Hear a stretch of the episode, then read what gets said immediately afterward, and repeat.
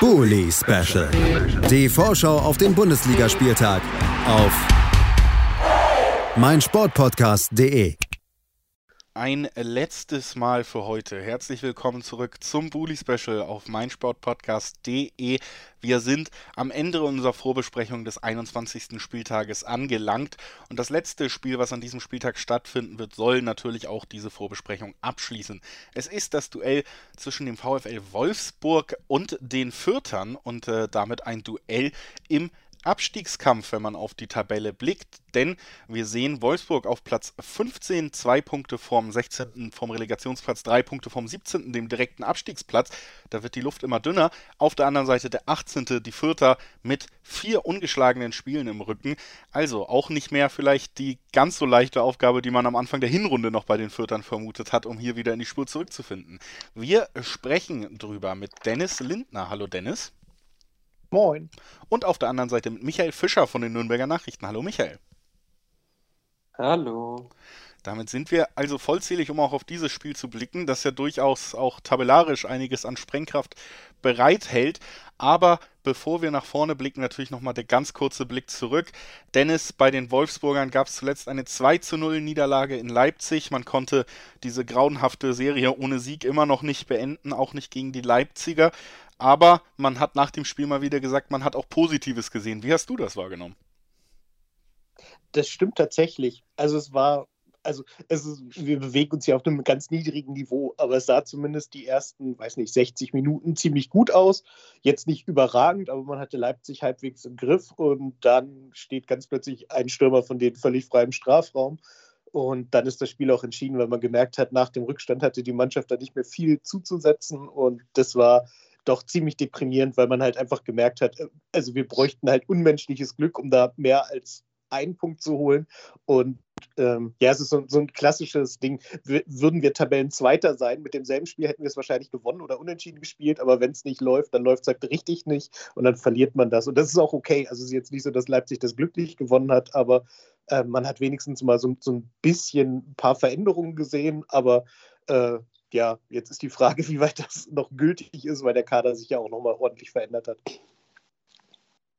Er hat sich ordentlich verändert und da werden wir ja natürlich auch gleich drüber sprechen, wollen natürlich aber auch einfach nochmal zurückblicken auf das letzte Ergebnis der Fürther. Da gab es den zweiten Heimsieg der Bundesliga-Geschichte. Also es läuft mittlerweile auch zu Hause für die Fürther gegen Mainz und äh, damit auch das vierte Spiel in Folge, das man nicht äh, verloren hat. Michael, wie ist die Stimmung mittlerweile in Fürth? Äh, entwickelt sich da auch so ein bisschen die Hoffnung doch noch in Richtung Wunder?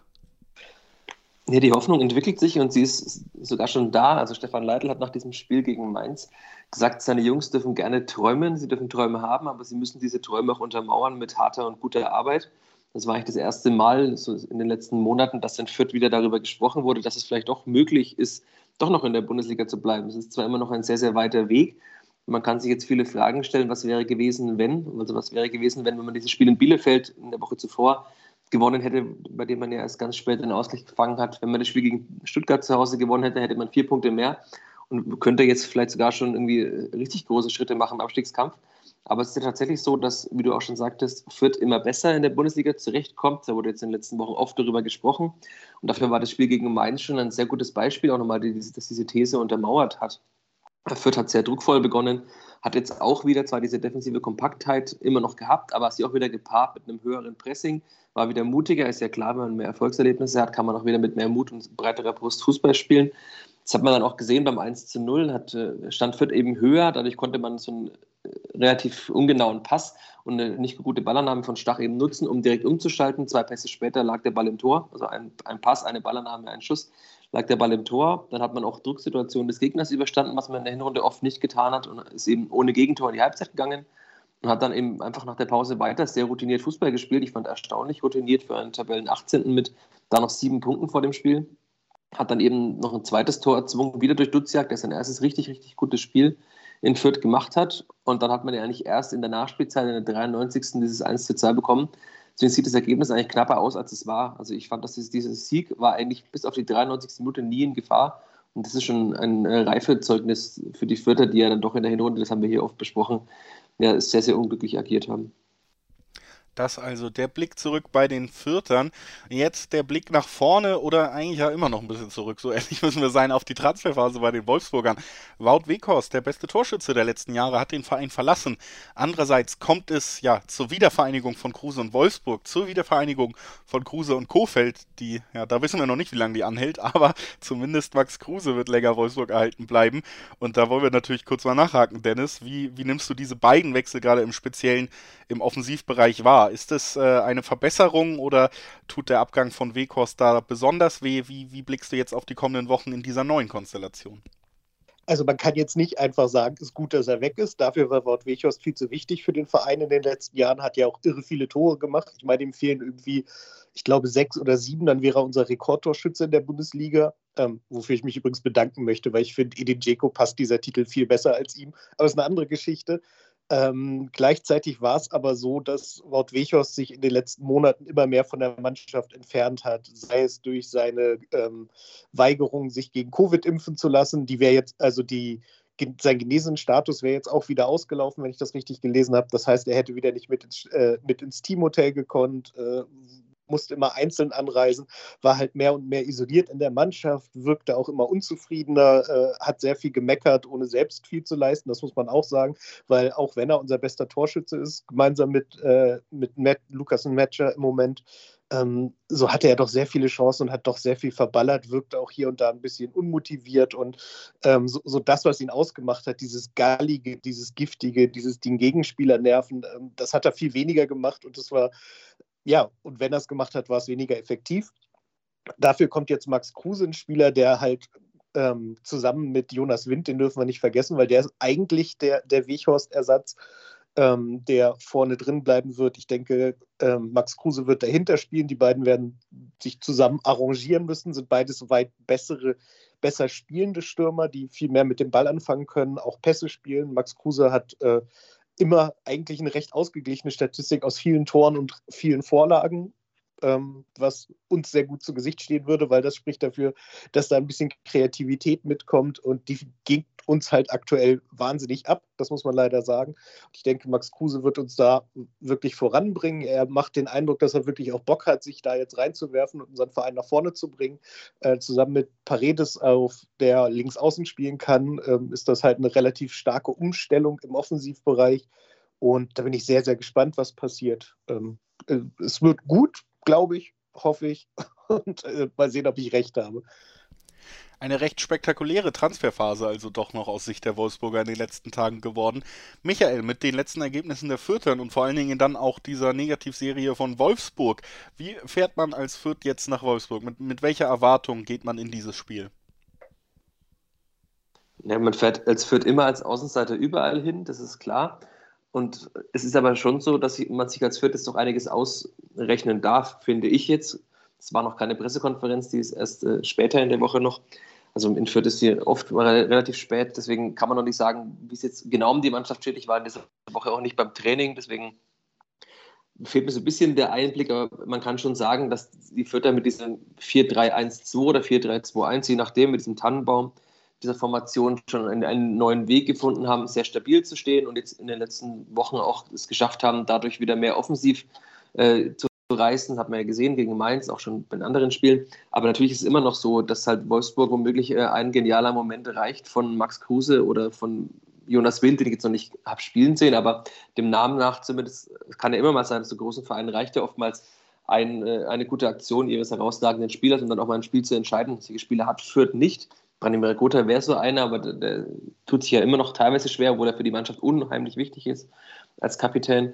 Und, aber ich, ich glaube, dass es jetzt gerade für Fürth kaum eine bessere, eine bessere äh, Situation gäbe, um nach Wolfsburg zu reisen, weil die Erwartungshaltung ist natürlich jetzt riesig, dass es sofort wieder funktioniert mit Kofeld, mit Kruse zusammen, mit den Neuzugängen und was halt passieren kann, wenn Fürth da schnell mal ein Tor schießt oder so und was dann für eine Unruhe herrschen kann. Ist natürlich äh, sehr dankbar für Fürth. Andererseits natürlich die Verpflichtungen von Kruse, Wind, äh, Paredes auch 24 Millionen habe ich gelesen. Das ist mehr als der ganze vierte Etat für diese Saison. Das heißt, das ist dann schon nochmal sehr, sehr undankbar. Und wenn ich vielleicht noch ganz kurz äh, auf die Transferphase in Fürth eingehe, Da ist nämlich noch viel mehr passiert. Es sind sogar äh, zehn Transfers, äh, sechs Abgänge und vier Zugänge. War dann doch einiges los in diesem Winter. Natürlich keine so großen Namen. Aber es wird vor allem spannend zu sehen sein, wer dann bei Fürth im Tor steht, weil Sascha Brücher die letzten Wochen, der Aufstiegstorhüter, ja auch nach seiner Rückkehr ins Fürther Tor sehr gut gehalten hat. Ist sogar bei den äh, abgewehrten Großchancen oder vereitelten Großchancen auf Platz 1 in der Bundesliga statistisch mittlerweile. Und man hat aber ja mit Andreas Linde von Molde einen perspektivisch die neue Nummer 1 verpflichtet, die sich auch sehr gut präsentiert im Training, die im Testspiel in Ingolstadt ähm, in, der, in der Spielpause sehr gut gespielt hat, sehr ruhig, sehr abgeklärt. Und es ist immer noch offen, wer jetzt da als Nummer 1 in die restliche Saison geht. Deswegen ist das so ein bisschen auch die spannendste Frage für dieses Spiel am Wochenende, wer da im Tor stehen wird da also durchaus einige Fragezeichen auf Seiten der Fürther, gerade was die Torhüterposition angeht. Natürlich auch einige Fragezeichen, wie das am Ende ergebnistechnisch aussieht. Kofeld und Wolfsburg sind äh, definitiv unter Druck. Wir wollen wissen, Dennis, klappt es endlich mit dem Sieg? Ja, ich glaube schon. Ich, äh, äh, ich meine, ich, warum sollte ich jetzt auch pessimistisch sein? Äh, ich gehe davon aus, dass das bisschen frische Blut, das da in die Mannschaft gegeben wurde, dass das tatsächlich hilft, ein bisschen neuen Schwung aufzunehmen. Es sind halt auch ein paar, ich sag mal, alte Zöpfe abgeschnitten wurden, die teilweise halt auch schmerzhaft sind. Also der Abschied von Joso Gilavogi zum Beispiel tut mir wahnsinnig weh, weil er hat so, so ein wahnsinnig süßes Statement nochmal zum Abschied gegeben. Der war halt lange, lange da, ist halt hat sich selbst als eingebürgerten Wolfsburger bezeichnet. Der ist halt, ähm, das ist halt schade, dass der geht, aber ich glaube, manchmal ist es gar nicht schlecht, so, so ein paar Köpfe aus der Hierarchie rauszunehmen, damit halt andere nachwachsen können. Und äh, deswegen will ich jetzt auch optimistisch sein und glaube schon, dass der VfL das gewinnen kann und vor allen Dingen muss er es gewinnen. Also das steht mir völlig außer Frage. Und zwar nicht, weil, weil, weil Fürth so schlecht ist, sondern weil wir einfach ganz, ganz dringend Punkte brauchen. Und deswegen müssen wir das gewinnen. Wir müssten auch gegen Bayern München gewinnen, aber da sind unsere Chancen vielleicht noch ein bisschen schlechter theoretisch. Dann bitte äh, noch der Ergebnistipp. Ach ja, äh, die Geschichte. Äh, ich glaube, wir gewinnen 2 zu 0. Max Kruse macht zwei Vorlagen. Zwei Vorlagen, kein Tor, Max Kruse 2-0 Wolfsburg. Michael, was glaubst du? Ja, wir hatten es in den letzten Wochen schon öfter. Ich tippe nur noch positiv, auch wenn es womöglich illusorisch ist. 2 zu 1 für Fürth. 2 zu 1 für Fürth. Ich glaube auch, Max Kruse richtet 2 zu 1 und ein Kruse-Tor ist mein Tipp bei diesem Spiel. Und ich bedanke mich bei Dennis Lindner, dass er da war. Danke, Dennis. Gern geschehen. Und natürlich auch vielen Dank an Michael Fischer von den Nürnberger Nachrichten. Danke, Michael. Gerne. Und natürlich auch vielen Dank an alle Hörerinnen und Hörer, die diese Woche wieder eingeschaltet haben. Tut das hoffentlich nächste Woche auch wieder. Ich hoffe, ihr seid äh, gut vorbereitet und hattet einen unterhaltsamen Start quasi vorgezogen ins Bundesliga-Wochenende nach dieser kurzen Pause. Und ansonsten bleibt mir nur zu sagen, bleibt gesund, passt aufeinander auf und versucht gute Menschen zu sein. Tschüss. Bully Special. Die Vorschau auf den Bundesligaspieltag auf meinsportpodcast.de